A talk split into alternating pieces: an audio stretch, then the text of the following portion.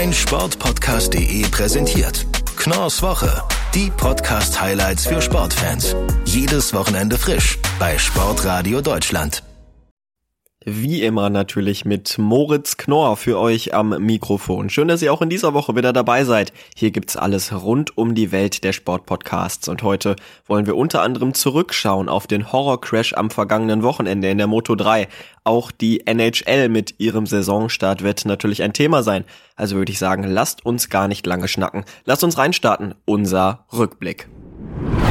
Was war eigentlich das Spiel eures Lebens? Bei mir ist es ganz klar, WM-Halbfinale 2014, dieses legendäre 7 zu 1 gegen Brasilien. Aber eigentlich war es gar nicht nur dieses Spiel, sondern diese komplette Weltmeisterschaft. Mit Kumpels am Bolzen, den Tetrapack Eistee hatten wir immer am Seitenrand stehen und danach ging es dann noch ab aufs Sofa von Fernsehen und Fußball schauen. Das war schon ein traumhafter Sommer. Wie das so bei anderen Sportfans aussieht, das erfährt Andreas Thies in der neuen Staffel der Spiel meines Lebens. Hallo Andreas. Hallo Moritz. Jetzt kennst du ja schon meins. Wie war es bei dir? Was war das Spiel deines Lebens? Also das Spiel meines Lebens ist ein Boris Becker Mensch. Ich bin jetzt ein bisschen älter als du und ähm, ich habe 1996 an einem kalten Januarmorgen äh, habe ich Boris Becker gegen Thomas Johansson in der zweiten Runde der Australian Open gesehen. Es war nachts, es war vier oder fünf Uhr und ich habe währenddessen an einer an einem Referat für meinen Chemieleistungskurs geschrieben und Boris Becker hat dieses Spiel damals nach 0-2 Satzrückstand gedreht und ich habe mein Referat erfolgreich gehalten und Boris Becker hat hinterher die Australian Open gewonnen und ich habe quasi jede Sekunde gesehen von diesen Matches von Boris Becker und er war damals mein Lieblingsspieler und deswegen ist das ja so ein bisschen das Spiel meines Lebens. Es sind die besten, die größten Erinnerungen dran. Ja, schau, so gehen die Generationen auseinander. Ich habe nie ein Boris Becker Spiel live gesehen, dafür bin ich schlicht und ergreifend noch ein bisschen zu jung.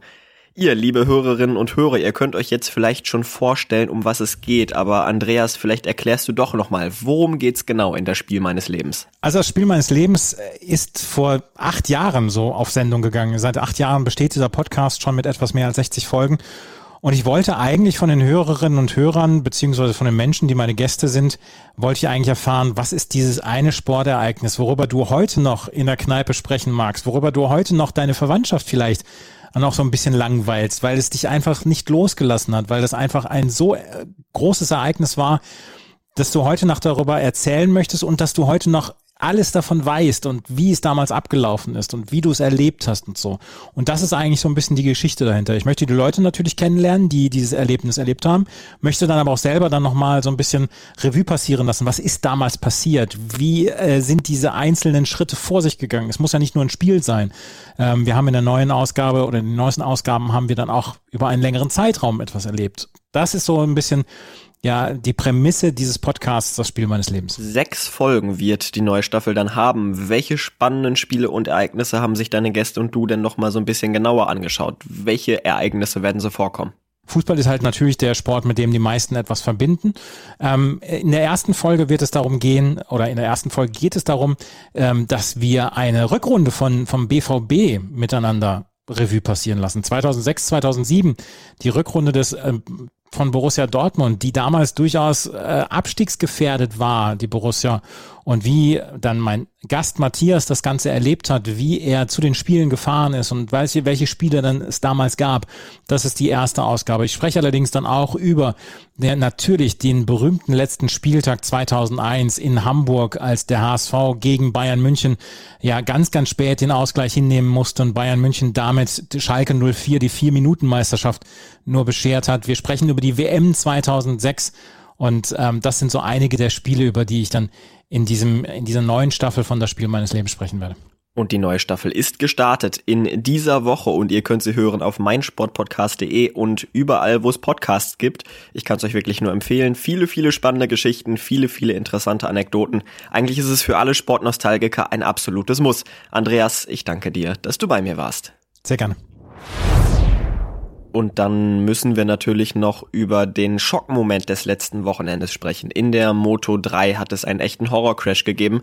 Gott sei Dank ohne Tote, also da können wir wirklich nur von Glück sprechen. Aber es muss sich jetzt definitiv etwas ändern und darüber möchte ich sprechen mit Juliane Ziegengeist von Schräglage, dem Talk zur Motorrad-WM. Hallo Juliane. Hallo. Vielleicht skizzierst du noch mal ganz kurz, was ist da überhaupt passiert in der Moto 3 in Austin? Ja, das Ganze ist auf der Gegengraden passiert. Ähm, dem ist ein Überholmanöver vorausgegangen von Dennis Öntü an Jeremy Alcoba. Ähm, und Öntü hat dann äh, seine Linie geändert, ist nach links gezogen. Jeremy Alcoba war noch immer direkt hinter ihm und dadurch ähm, haben sich das Hinterrad von Öntü und das Vorderrad von Alcoba berührt und Alcoba ist dann direkt abgeflogen, mitten im Pulk. Und das hat eben dazu geführt, dass nachfolgende Fahrer nicht mehr ausweichen könnten, konnten. Das waren Minio und Acosta, die direkt in die Honda von Alcoba gefahren sind. Ähm, der lag glücklicherweise geschützt von seinem Motorrad davor, so dass er nicht direkt getroffen wurde, aber es war natürlich ein riesengroßes Chaos. Es sind Teile durch die Gegend geflogen. Äh, Minio und Acosta hat es auch wirklich hart erwischt. Die sind auch hoch in die Luft katapultiert worden und da kann man nur von Glück reden, dass sich da wirklich keiner ernsthaft verletzt hat. Es ist nicht der erste schlimme Massencrash in letzter Zeit. Woran liegt es denn? Wo liegen die Gründe, dass die Moto 3 mittlerweile so gefährlich geworden ist? Ja, wir müssen ja sagen, wir lieben ja enges und spannendes Racing, wenn sich das Rennen erst kurz vorm Zielstrich entscheidet, aber in der Moto 3 hat sich schon äh, im Laufe der Saison angedeutet, dass das äh, ein gesundes, äh, ein, unges ein gesundes Ausmaß überschreitet. Also da wird nicht mehr am Limit, sondern weit darüber hinaus gefahren. Es sind immer sehr große Gruppen unterwegs, gerade im Spitzenfeld. Da wird sehr hart, teilweise sehr rücksichtslos gegeneinander gefahren auch äh, äh, mit Ellenbogen und dergleichen. Also es wird nicht Kontakt vermieden, sondern eher Kontakt gesucht. Und äh, der Windschatten spielt halt auch eine extrem große Rolle in diesem äh, in dieser Klasse. Die Motorräder sind recht leicht und wenn man da jetzt beispielsweise führt und hinter sich äh, fünf Fahrer hat, dann ziehen die äh, auf der Geraden an einem vorbei und man ist schon nur noch Fünfter, Sechster, Siebter. Das hat in einigen Rennen sogar dazu geführt, dass Fahrer gar nicht führen wollten, weil sie wussten, ich werde eh von fünf, sechs Fahrern kassiert, wenn ich auf die Zielgerade einbiege. Ähm, und da muss man eben seitens der FIM und auch der Dorna überlegen, okay, was können wir machen, um das Feld vielleicht ein bisschen zu entzerren und damit auch das Risiko zu minimieren, dass eben solche Massencrashs passieren. Ja, eines ist jetzt definitiv klar. So kann es nicht weitergehen. Da sind sich alle Beteiligten einig. Da muss man auch nicht drüber diskutieren. Was muss sich denn jetzt wirklich konkret ändern, dass wir so ein bisschen, ja, das Gefahrenpotenzial aus dieser Rennserie rausnehmen? Es gibt eine Reihe von Ansatzpunkten, die man verfolgen kann, die aber auch alle unterschiedlich schnell umzusetzen sind, aber für sich schon eine gewisse Wirkung bringen und helfen können. Das sind zum einen die großen Starterfelder. Ähm, in der Supersport 300 WM sind 42 Fahrer an den Start gegangen, als Vinales verunglückt ist. Das ist einfach zu viel und auch in der Moto 3 haben wir ja das größte Starterfeld in der WM. Ähm, da überlegt man vielleicht in den Trainings das zu teilen und dann äh, die Top 20 im Hauptrennen antreten zu lassen und für den Rest dann vielleicht so eine Art Hoffnungslauf zu machen, um äh, das Feld ein bisschen zu entzerren, sag ich mal, dass überhaupt weniger Fahrer mitfahren. Ob das tatsächlich so kommt, steht aber noch in den Sternen. Es gibt eben auch geltende Verträge. Ähm, das heißt, man kann das Feld nicht von jetzt auf gleich reduzieren. Eine andere Frage ist die des Alters. Ähm, in der Moto 3 wurde das ja schon von 15 auf 16 Jahre angehoben. Ähm, da überlegt man, das vielleicht nochmal etwas hoch zu, zu schrauben, gilt aber vor allem für die die Nachwuchsklassen, ähm, wo mit 14, mit 13, mit 12 schon gefahren wird auf relativ schnellen Maschinen, auf großen Rennstrecken, ist die Frage, muss das sein? Ähm, weil da eben auch Fahrer mit einem äh, unterschiedlichen Erfahrungsschatz, mit unterschiedlichem fahrerischem Können aufeinandertreffen und das äh, ja befördert natürlich das Problem. Ähm, und ein weiterer Punkt ist natürlich die technische Ausstattung. Also wir haben in der Moto 3, wie gesagt, relativ leichte Motorräder. Ähm, der Windschatteneffekt ist sehr, sehr groß. Da könnte man eventuell technisch eingreifen und das irgendwie reglementieren. Mehr Gewicht, mehr Leistung, mehr Reifenabbau, damit das Feld ein bisschen entzerrt wird und eben nicht mehr so große Gruppen miteinander fahren, um diese Gefahr von solchen Massencrashs zu reduzieren. Das geht aber auch nicht von jetzt auf gleich. Die technische Entwicklung ist bis 2023 eingefroren, aber man macht sich Gedanken und das ist auch richtig und wichtig, denn wir wollen nicht, dass solche Tragödien zur Regel werden. Und ihr hört alles Wichtige rund um MotoGP, Moto2 und Moto3 bei Schräglage, dem Talk zur Motorrad-WM und ja hoffentlich dann in Zukunft weniger über solche Unfälle, wie wir sie heute hatten und dann mehr über sportliche Glanzleistung. Trotzdem, Juliane, danke ich dir natürlich, dass du bei mir warst. Gerne. Und dann würde ich sagen, ist es auch schon Zeit für eine kleine kurze Unterbrechung. Wir gehen einmal ganz schnell in die Werbung und dann hören wir uns gleich wieder mit dem zweiten Teil von Knorrs Woche. Und da sind wir auch schon wieder aus der Pause zurück. Ich bin immer noch Moritz Knorr für euch am Mikrofon bei Knorrs Woche, den Podcast Highlights aus der Welt des Sports. Und ja, ihr merkt es alle, die Tage, sie werden kürzer, die Nächte immer länger. Das heißt allerdings nicht nur, dass der Herbst kommt, das heißt auch, dass die NHL-Saison in den Startlöchern steht. Und ich darf Christoph Hetzer bei mir begrüßen. Ihr kennt ihn natürlich alle schon, hier von Sportradio Deutschland als Moderator. Aber heute, ja, da möchte ich nicht mit ihm über, ja, seine Moderatorenfähigkeiten sprechen, sondern über seinen Podcast. Bissel Hockey. Alles aus der Welt des Eishockeys. Hallo Christoph. Servus, grüß dich, hallo. Lass uns vielleicht gar nicht so über dieses Sportliche reden. Da ist es bei so einer riesigen Liga mit 32 Teams natürlich schwer, Prognosen zu treffen. Lass uns stattdessen so ein bisschen über die Rahmenbedingungen sprechen. Beim American Football in der NFL, da haben wir ja schon seit Beginn dieser Saison wieder volle Stadien. Wie sieht das denn in der NHL aus? Gibt es auch hier wieder volle Hütten? Ja, größtenteils. Also tatsächlich ist es so, dass wohl 31 von 32 Teams mit, mit voller Auslastung starten dürfen. Die einzigen, die Einschränkungen haben, lokal durch ihren Staat, äh, also Bundesstaat, sind die Vancouver Canucks. Ansonsten alle 100 Prozent. Äh, gab es ein paar andere Mannschaften, vor allem in Kanada, die zuletzt eben da die Zusage noch nicht hatten. Es gab ja auch in der vergangenen Saison im Finale die schon ein bisschen skurrile Situation, dass in Tampa haben wir die Tampa Bay Lightning gegen die Montreal Canadiens gespielt. Das in Tampa war das Stadion voll und äh, bei den Canadiens waren es 2500. Bis vor äh, zwei Wochen hieß es bei den Canadiens auch, ja, 50 Prozent, aber die dürfen jetzt voll auslasten. Bleibt also ja eben Vancouver, die Canucks. Und was ich tatsächlich verrückt finde, natürlich auch von Staat zu Staat komplett unterschiedliche Vorgaben. Also wenn man allein schaut, New York Rangers ähm, und, und Pittsburgh Penguins, das sind ja zwei, also Penguins liegen zwei Staaten daneben, aber da schon komplett anders. Also was ähm, Impfstatus anbelangt, Masken, ja oder nein, manche ein bisschen ähm, strenger, manche ein bisschen lockerer. Also es gibt Unterschiede da in der Beziehung, aber Auslastung 100 Prozent alle außer den Canucks. Ob dann wirklich 100 Prozent kommen werden, werden wir sehen. Oder ob da eben Leute sagen, nee, mit, mit diesen Einschränkungen, die ja vergleichsweise ähm, mild sind, mache ich es nicht. Das werden wir dann sehen, wenn es losgeht. Ja, ein weiteres großes Thema am letzten Wochenende, das war Robin Lehner. Der hat da mal auf Twitter ordentlich ausgeholt zum Rundumschlag. Und zwar nicht gegen irgendwen, sondern gleich gegen die komplette Liga, gegen die gesamte NHL. Da ging es ja vor allen Dingen um so Themen wie den Umgang mit Verletzungen, da ging es um Mental Health.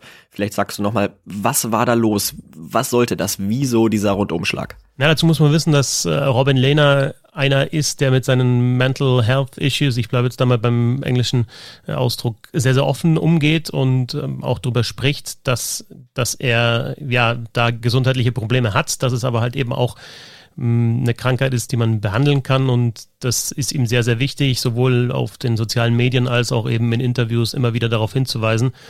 Und jetzt hat er tatsächlich zum Rundumschlag ausgeholt, hat dann auch teilweise Coaches zum Beispiel Alain Vignon von den Philadelphia Flyers wirklich persönlich angegriffen, die Liga persönlich angegriffen und auch so ein bisschen gedroht, dass er eben eigentlich für jeden Tag äh, des Jahres eine Story hat und auspacken will.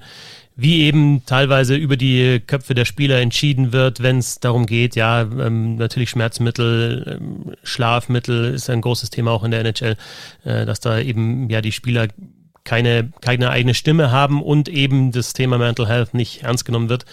Hat aber jetzt eine Pressekonferenz gegeben unter der Woche und da gesagt, dass eben die Liga auf ihn zugekommen ist und dass er alles eben in Zukunft mit der Liga besprechen wird und da jetzt auch nicht mehr an die Öffentlichkeit geht. Aber ja, von, von, also in dem Fall tatsächlich, er hat gesagt, er will jetzt nicht wie die Axt im Walde um sich hauen, aber in dem Fall war es dann auf Twitter mal die Axt im Walde, muss man ehrlich sagen.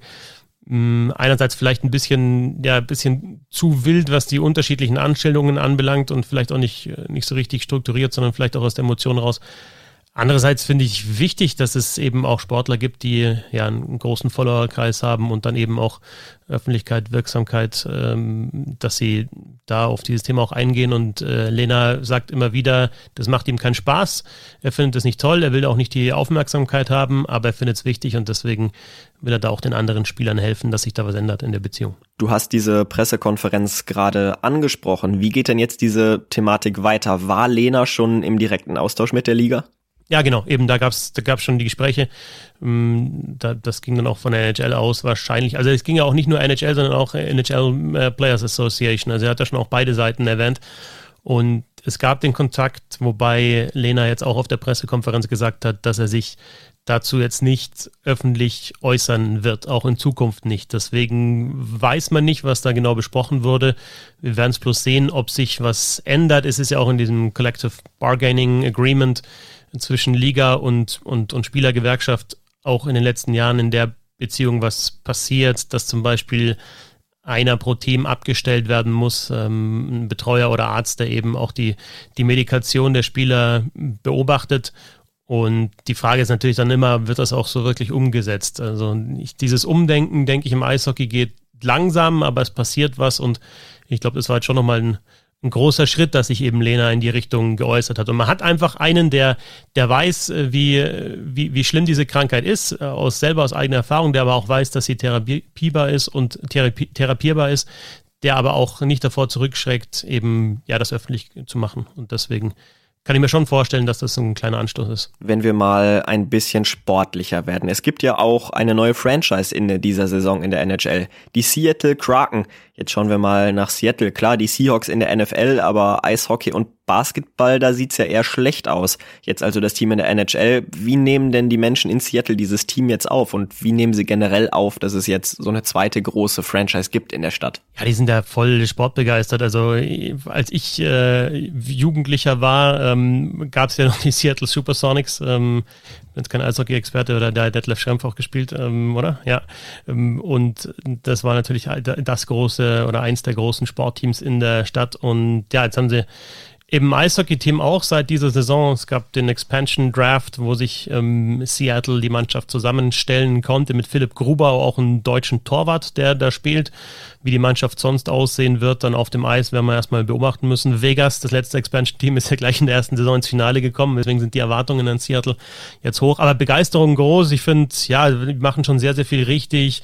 Ähm, was war, was auch, also was Logo schaut geil aus. Natürlich bauen die eine coole Arena, die auch, ja, modern ist, auch was Nachhaltigkeit anbelangt. Im Front Office auch drauf schauen, dass eben da ausgeglichen ist, ähm, Frauen- und Männeranteil und ja, äh, wahrscheinlich dann auch eine, eine Rivalry, die sich entwickeln kann, relativ schnell mit den Vancouver Canucks. Also so auf den ersten Blick oder was da schon passiert ist, sieht es gut aus, wie das dann weitergeht, wie sie auch zum Beispiel die Vegas Golden Knights haben wir dann sofort auf die K. Punkt, Punkt, Punkt gehaut, was eben äh, Show anbelangt, außenrum die Spiele. Wie das bei den Kraken dann sehen, sein wird, werden wir dann nächste Woche sehen, wenn sie, wenn sie ihre ersten Heimspiele bestreiten. Dann können wir uns also freuen auf eine ja hoffentlich spannende und vor allen Dingen auch hoffentlich wieder sehr, sehr stimmungsvolle Saison in der NHL. Es geht dann in der nächsten Woche endlich wieder los und wenn ihr nichts Wichtige verpassen wollt rund um die beste Eishockeyliga der Welt, dann hört doch gerne mal rein bei Bissel Hockey, dem Eishockey-Podcast von Christoph Hetzer. Christoph, ich danke dir, dass du du bei mir warst. Gerne. Ciao. So, und zum Ende der Folge kommen wir jetzt noch zu einem Thema, das die meisten von uns hier betreffen wird und die meisten von uns wahrscheinlich auch ziemlich nerven wird. Zumindest alle, die ja Live-Fußball schauen und gerne schauen.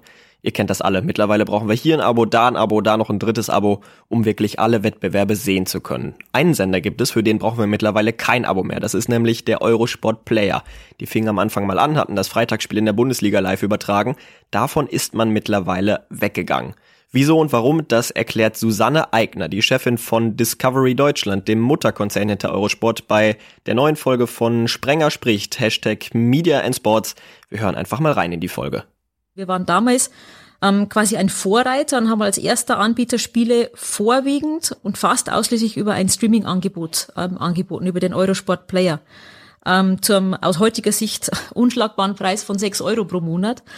Ähm, und damals gab es noch einen, äh, einen, großen Aufschrei. Damals, das hört sich an, als ob das Ewigkeiten her wäre, ja. Also es gab mhm. aber einen großen Aufschrei, ähm, äh, Bundesliga nur im Stream. Mittlerweile ist das total ähm, etabliert. Und der Markt ist aber genau deswegen, weil viele neue Player auf den Markt kommen ähm, und mit Sicherheit Fußball immer noch ein unglaublich ähm, interessantes ähm, Sportrecht ist, ist noch umkämpfter, noch teurer und noch fragmentierter ähm, geworden. Und ähm, die, die Refinanzierung und die langfristige Bindung der Zielgruppe bei stetig wechselnden Anbietern wird für Rechteinhalter oder für Rechtehalter einfach ähm, nicht, nicht einfacher. Und ähm, äh, wir konzentrieren uns möglichst äh, momentan darauf, dass wir langfristig uns Rechte sichern, wie zum Beispiel jetzt diese, diese Tennisrechte und dass wir ähm, auf diesen Grundpfeilern, die ich gerade genannt habe, ähm, aufbauen. Und ähm, ich glaube, da gibt's auch viele, viele ähm, andere Sportrechte oder viele Sportrechte, ähm, die auch ihre Zuschauer finden. Vielleicht nicht ganz so groß massentauglich sind und auch immer ähm, davon abhängig sind, auch ein bisschen, ob es jetzt lokale Heroes gibt und ähm, wie groß die Fanbasis ist. Ähm, aber wir wollen eben für Kernsportarten wie Tennis, wie Radsport, wie Motorsport, eben wie Wintersport ähm, unsere Community langfristig binden und weiterhin eine verlässliche Anlaufstelle sein. Ja, die Fragmentierung, wir müssen ja nur mal Champions League gucken oder auch, wenn du Streaming gerade angesprochen hast, jetzt hast du dann neben der Zone hast du dann noch Amazon und so weiter und so fort. Das war ja alles tatsächlich vor, vor einiger Zeit hier bei uns gerade in Deutschland noch äh, komplett komplett undenkbar. Wo geht denn die Reise für Sport Deutschland hin? Also ich glaube, ich glaube, ähm, dass diese die Fragmentierung durchaus noch ähm, zunehmen wird, ja, dass äh, ähm, diese verschiedenen Anbieter ähm, auch ähm, ja auch, auch eine preisliche Spirale weiterhin nach oben treiben werden, nicht nur beim beim Fußball, sondern durchaus auch in ähm, in anderen Bereichen. Vielleicht gibt es auch an einer gewissen Stelle wieder eine Konsolidierung. Das kann auch sein, weil für einen Zuschauer, für einen User wird es schon komplexer. Ja, also du brauchst schon einen eigenen Spickzettel, wenn du heute wissen willst, wo kommt denn am Freitag ein Bundesligaspiel, wo kommt es am Samstag, wo kommt es am Sonntag, wo kommt die ähm, Euroleague ähm, und die, die Champions League, wenn ich jetzt ein großer Fußballfan wäre. Es wird, ähm, es wird komplexer und es wird für den Endverbraucher sicherlich auch nicht, ähm, nicht günstiger werden. Aber Sport hat halt, und das ist das Gute für uns auch als Sportplattform, hat eine enorme ähm, Anziehungskraft. Ähm, nicht nur Fußball, sondern Gott sei Dank viele ähm, Sportarten. Und ähm, äh, ich glaube, das wird sich auch nicht, ähm, nicht ändern, auch nicht in der Zukunft. Und die komplette Folge von Sprenger spricht Hashtag Media and Sports gibt's auf meinsportpodcast.de und überall, wo es Podcasts gibt. Schaltet unbedingt gerne mal rein. Dort bekommt ihr wirklich sehr, sehr spannende Einblicke, wie es so hinter der Fassade eines Medienunternehmens läuft, wie das so abläuft bei der Bundesliga-Rechtevergabe. Ja, und dann sind wir auch schon wieder angekommen am Ende dieser Folge. Ich bedanke mich wie immer recht herzlich bei euch fürs Zuhören. Ich hoffe, ihr seid auch in der nächsten Woche wieder am Start und dann würde ich sagen, habt noch ein schönes Restwochenende, macht's gut und bis zum nächsten Mal. Ciao. Mein Sportpodcast.de präsentiert Knorrs Woche. Die Podcast-Highlights für Sportfans. Jedes Wochenende frisch bei Sportradio Deutschland.